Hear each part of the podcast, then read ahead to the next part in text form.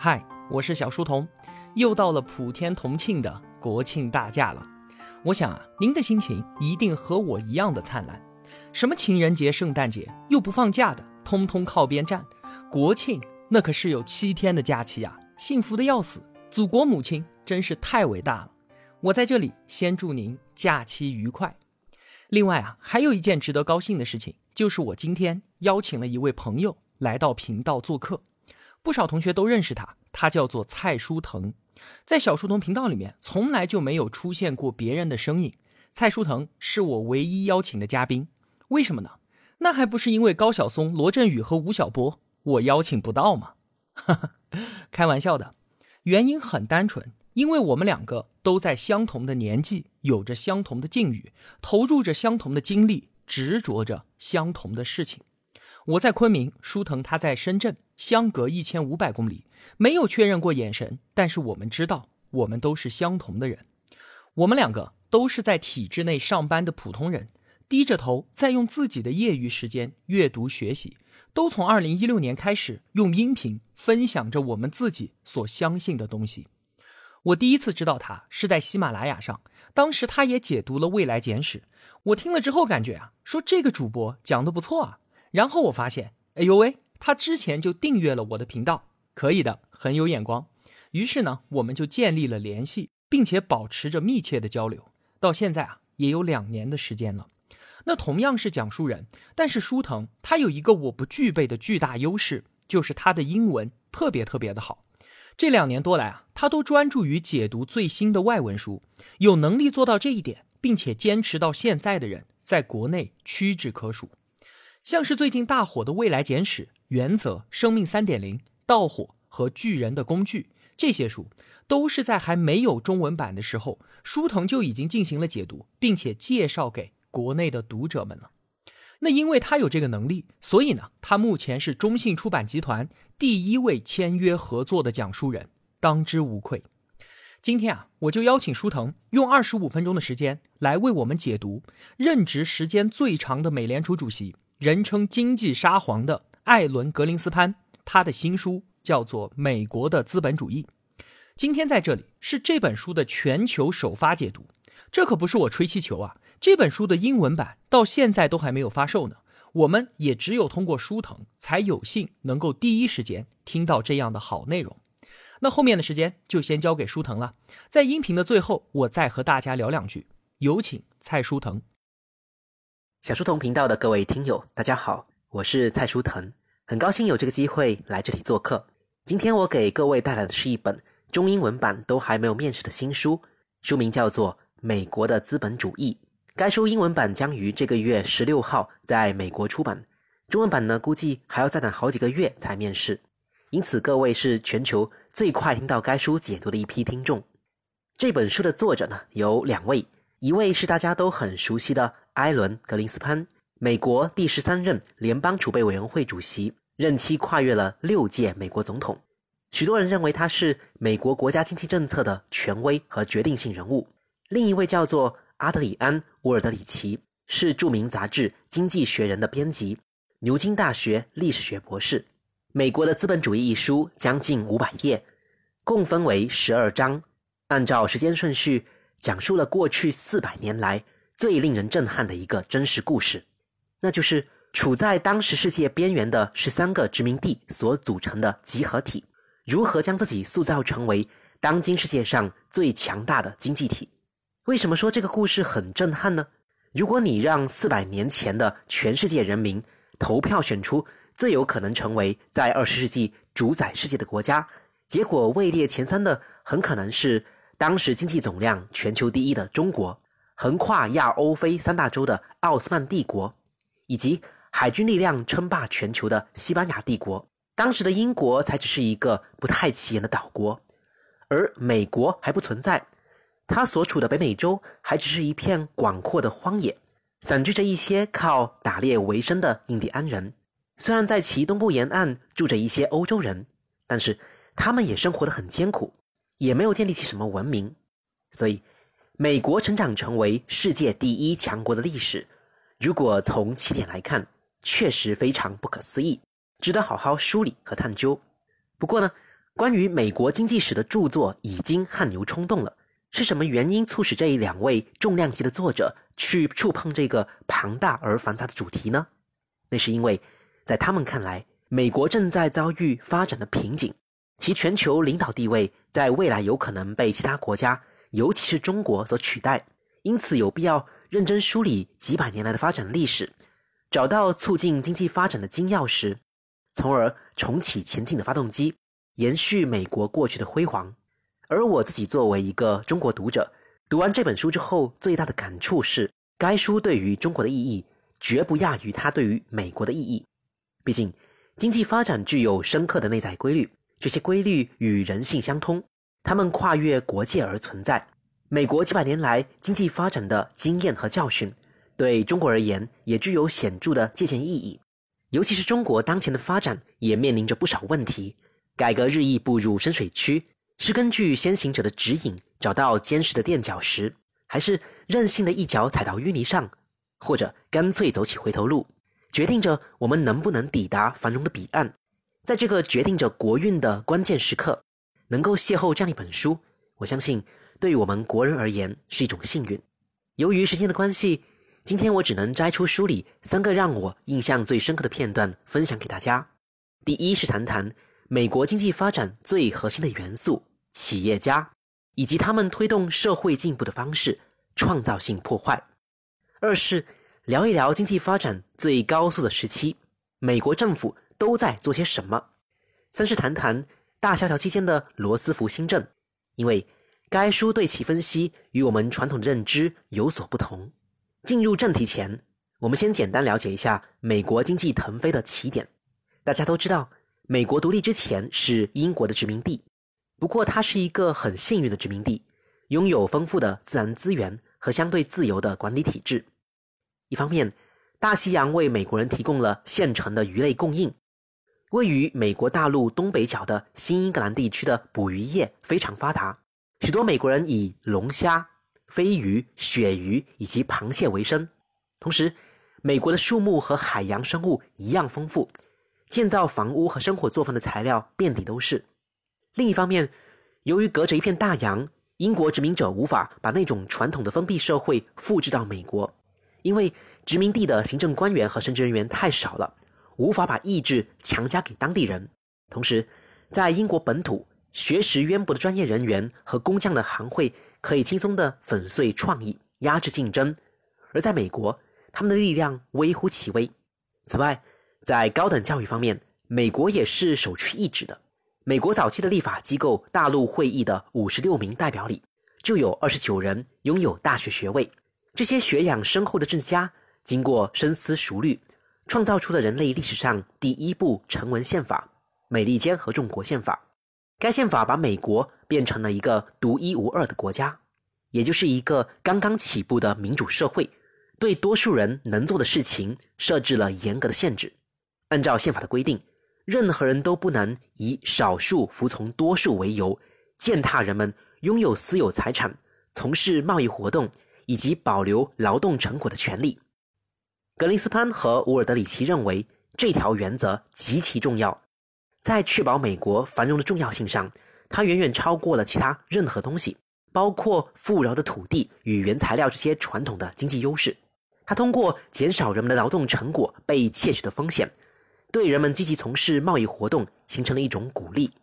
美国的这群创始人不仅搭建起合理的架构，在细节上也做得很好。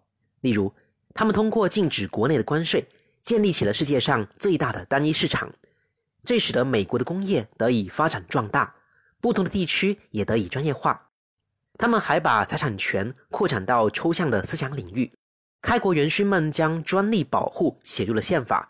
并且要求发明者公布他们专利的细节，以确保在专利获利的权利受到保护的情况下，创新成果可以传播出去。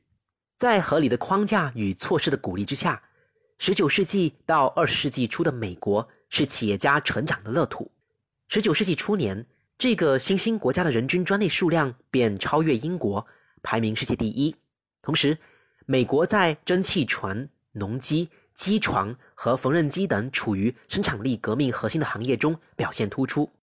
到了十九世纪末、二十世纪初，美国又在火车、钢铁、石油、电力以及汽车方面领先全球。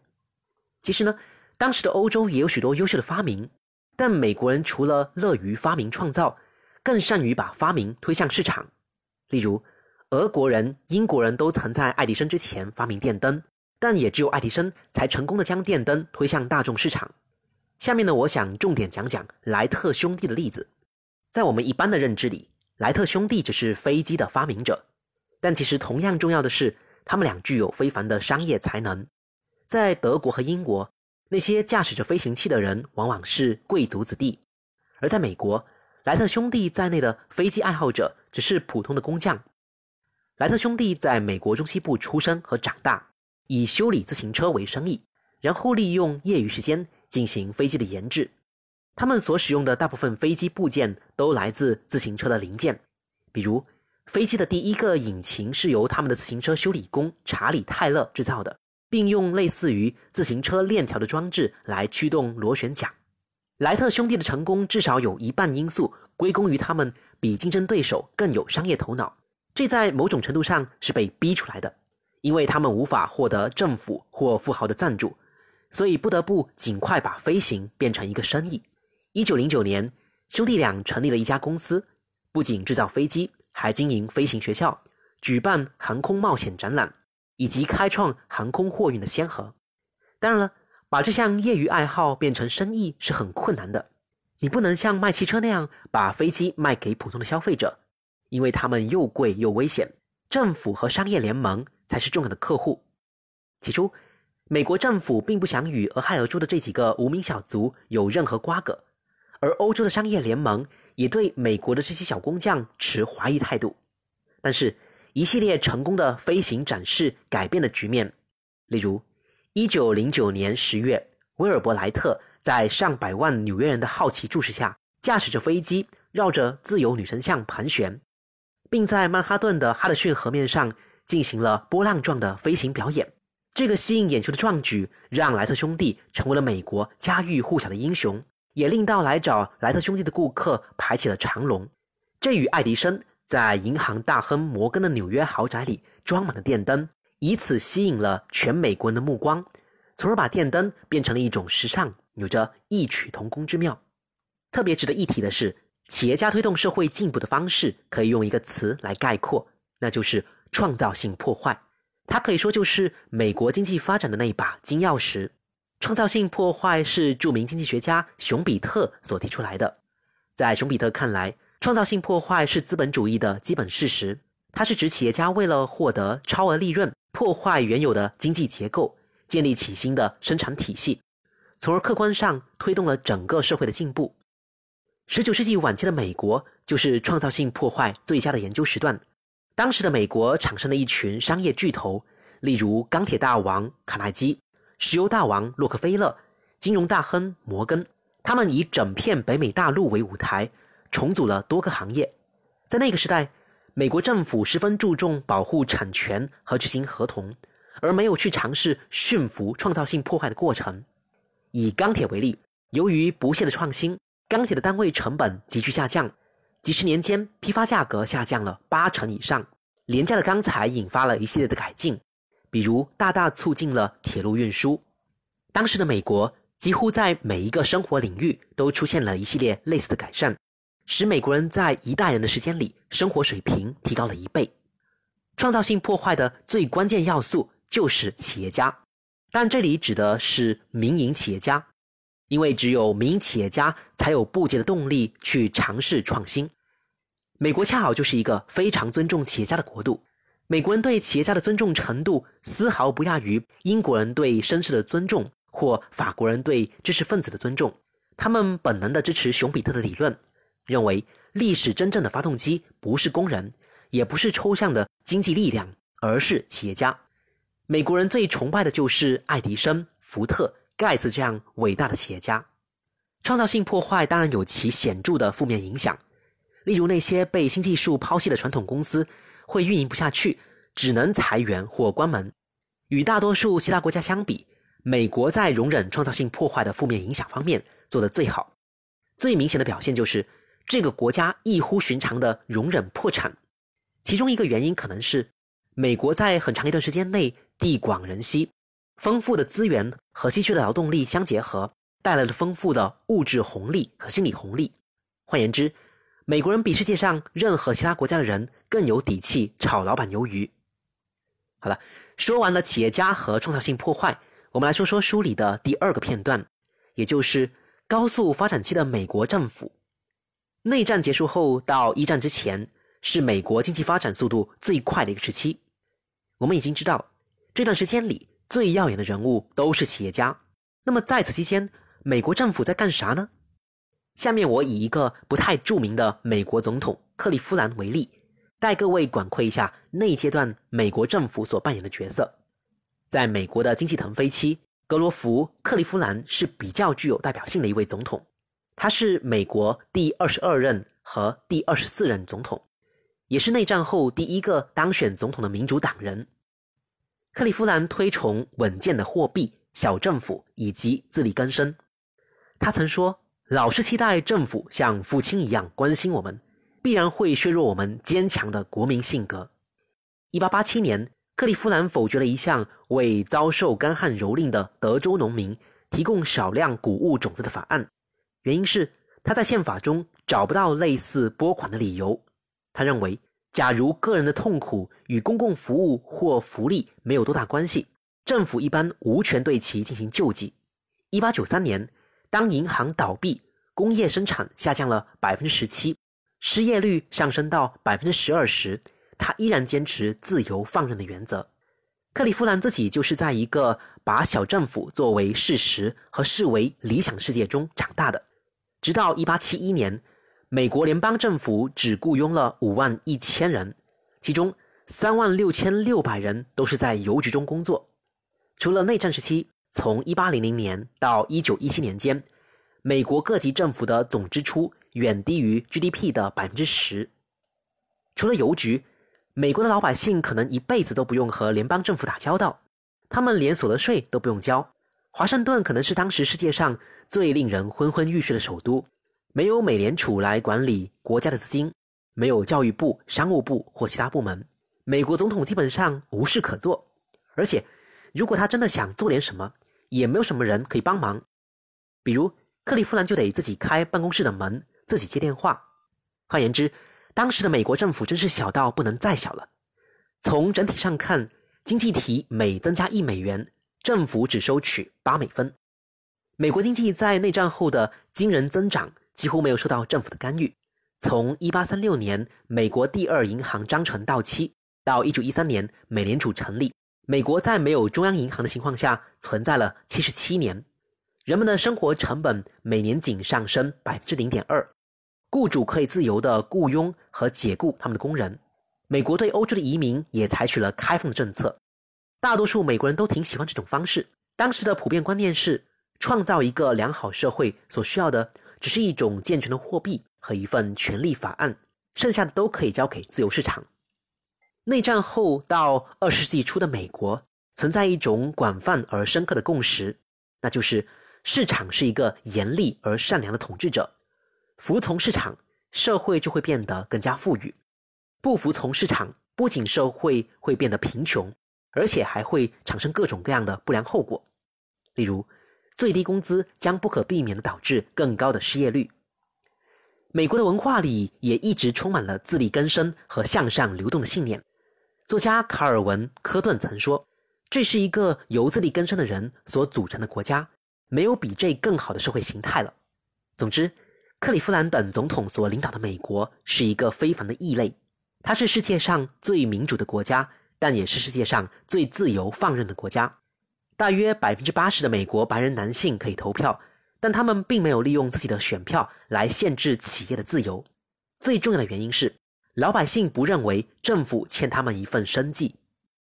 说完了克利夫兰这一位不知名的总统，最后一点时间，我们来谈一谈著名的总统罗斯福所实施的新政。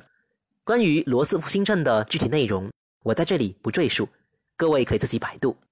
简而言之，为了应付前所未有的大衰退，罗斯福把一个高度分散化、由灵活的市场所主导的政治经济体系，转变为。联邦政府所主导、致力于需求管理、国家福利计划以及强制性集体谈判的政治经济体系。最明显的变化是体现在规模上。一九三零年，联邦政府消耗了 GDP 的百分之四还不到，而到了一九三六年，联邦政府的消耗就已经占到了 GDP 的百分之九，并且雇佣了百分之七的劳动力。二十年代末，州政府和地方政府的支出几乎是联邦非军事支出的三倍，而到了一九三六年，联邦非军事开支已经大大超过了州和地方开支的总和。这里呢，我想重点讲讲新政的效果。在我们的历史课本里，往往会说罗斯福新政帮助美国走出了大萧条，但这并不符合事实。美国的资本主义一书指出，虽然美国经济在一九三五年至一九三六年，罗斯福推出巨额刺激计划后开始复苏，但这次复苏很快失去了动力。罗斯福大肆宣扬他在公共部门创造了大量的就业机会，但这一切都被民营部门遭受的就业冲击所抵消。事实上，一九三七年五月的就业水平远远低于一九二九年。到了八月。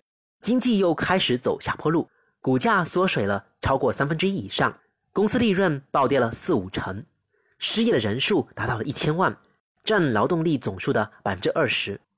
事后来看，罗斯福制定的许多政策效果都适得其反，尽管他们在短期内提振了经济，但从长期来看十分具有破坏性，使美国再度陷入严重的萧条，并且持续的时间比大多数其他国家都要长。最大的灾难是，罗斯福试图通过定价和监管来微观管理经济。新政的重要机构全国复兴管理局鼓励大企业与其合作，确定产品的价格、工资以及制造价格。管理局还要求公司支付更高的工资，并接受强制性的集体谈判。遵守这些限制的公司会获得一枚蓝鹰标志的勋章。超过两百万家公司立即报名参加。那些不遵守规则的公司常常被赶出市场。蓝鹰标志很快就在商店橱窗和广告牌上随处可见。到了一九三四年，全国复兴管理局的代码已经覆盖了五百多个行业，这些行业累计雇佣的人数占民营非农业部门就业人口的百分之七十七。全国复兴管理局的目标是防止生产过剩，但采用的是非常荒谬的官僚主义的方法，也就是。该局手里的五百四十个代码就决定了谁能生产什么，以及他们可以为此收取多少费用。这样做的结果当然就是巩固了那些已经成立的公司的权利。既得利益者霸占的市场，收取的高价。体系之外的新公司，无论多么努力，还是多么有创新精神，也始终无法分到一杯羹。罗斯福新政的另一个问题是，政策充满不确定性。商人们对于确定性的渴望，可以说不亚于其他任何事情。有了确定性，他们才能够制定长期计划和长期投资。可是，全国复兴管理局通过不断改变政策和优先级，给本体动荡的商业环境增加了许多不确定性。罗斯福新政可以说是一堆政策的大杂烩，而且这些政策往往互相矛盾。他今天采纳赤字开支，明天就搞预算平衡。今天组织企业联盟，明天又来取缔垄断；今天鼓励开垦荒野，明天又要退耕还林。罗斯福不仅敌视商人整一个群体，还会攻击一些重要的商人个体，这进一步恶化了不确定性。在二十世纪三十年代，美国税务局表现出了一种令人担忧的习惯，专挑那些反感罗斯福的商业领袖进行审计，比如商业大亨安德鲁·梅隆。事实证明。罗斯福的人格里包含着一种恶意的、具有报复性的倾向。这种公开的阶级斗争使商人既紧张又愤怒。如果你被妖魔化为投机分子，还可能被国税局当成靶子，那还有什么心思去投资创业呢？甚至就连罗斯福的同僚也在担心他这种反商业的谩骂会有副作用。一名下属回忆道：“罗斯福在麦迪逊广场花园发表的演讲充满了暴力、浮夸以及赤裸裸的煽动。”让他非常震惊，他甚至开始怀疑，罗斯福已经把对于商界的冒犯程度视为了衡量自己是否优秀的标准了。一名记者也警告罗斯福说，在消除我们对于商业的恐惧之前，经济是不可能真正复苏的。作家阿道夫·伯利也指出，企业的士气低落是有充分理由的。在过去五年中，美国几乎没有一家企业逃脱过调查或其他攻击。一九三九年，百分之十七点二的美国人找不到工作，比胡佛执政的最后一年的失业率还要高出一个百分点。这是罗斯福新政失败的最有力证据。最终把美国从绝望的泥沼中拉出来的，不是罗斯福新政，而是二战。OK，我们已经基本讲完了美国经济舞台上的三个重要角色，分别是善于创造性破坏的企业家、奉行无为而治的无名总统，以及积极出手干预的著名总统。最后，我还想快速的读一下我自己在这本书里提炼出来的美国经济最重要的八个成功经验，当做是今天与各位分享的小结。他们分别是：一、极端重视保护私有产权；二、举国上下极其尊重企业家；三、高度容忍创造性破坏；四、普通民众充满独立自主的信念；五、高度尊重市场，政府较少干预经济；六。信赖民营经济，抵制国有化浪潮；七，重视基础设施建设；八，承担必要的国际责任。好了，我的分享到此结束，下面把时间交回给小书童。那么，感谢蔡书腾的精彩分享。以上的内容啊，是他专门为我们频道录制的解读《美国的资本主义》的精简版。对于这本书的详细解读呢，更新在中信书院 APP 书藤领读专栏里面。在这个专栏当中啊，书腾他每个月都会用十期左右的节目，细致的解读一本最新的重磅外文书。在十月份，书腾领读专栏也会陆续的登录到当当、掌阅、网易云课堂、华为电台、百度爱听以及爱奇艺教育这些平台。那有兴趣的同学呢，可以自行选择 APP 进行订阅。书腾领读啊，是一个付费专栏，全年的定费是七十九块钱。我把蔡书腾的个人微信二维码贴在了小书童频道微信公众号本期图文的最后。他非常欢迎同学们与他直接交流读书和成长当中的感悟。我们两个人啊，分别选择了去探索两种不同的分享模式，收费与否，这无关于好坏优劣，各有利弊。就像我之前所说的，创造并且分享商业利益，才有可能绑定更多优秀的合作方，从而呢获得更多力量的支持。而蔡书腾之所以能够为我们在全球第一时间带来这一本美国的资本主义，就正是因为他得到了中信出版集团的支持。所以啊，作为同道者，我希望舒腾的探索能够有更多的收获，这就是在为我们这些平凡讲书人开启更多可能的选项。而作为朋友呢，我是真心希望他能够越来越成功，因为在我们追逐共同梦想的道路上，我知道要承受多少的不易，要对抗多少的锋利，而只要看到他越来越好，这对于我来说就是莫大的鼓舞。今天向同学们介绍这个与我有一样梦想、一样执着的人，他叫做蔡书腾。好了，今天的节目就到这里了。再次祝您国庆节愉快！出门旅游的同学们注意安全啊，出入平安！我在这里更新好节目，等您回来。我是小书童，我在小书童频道与您不见不散。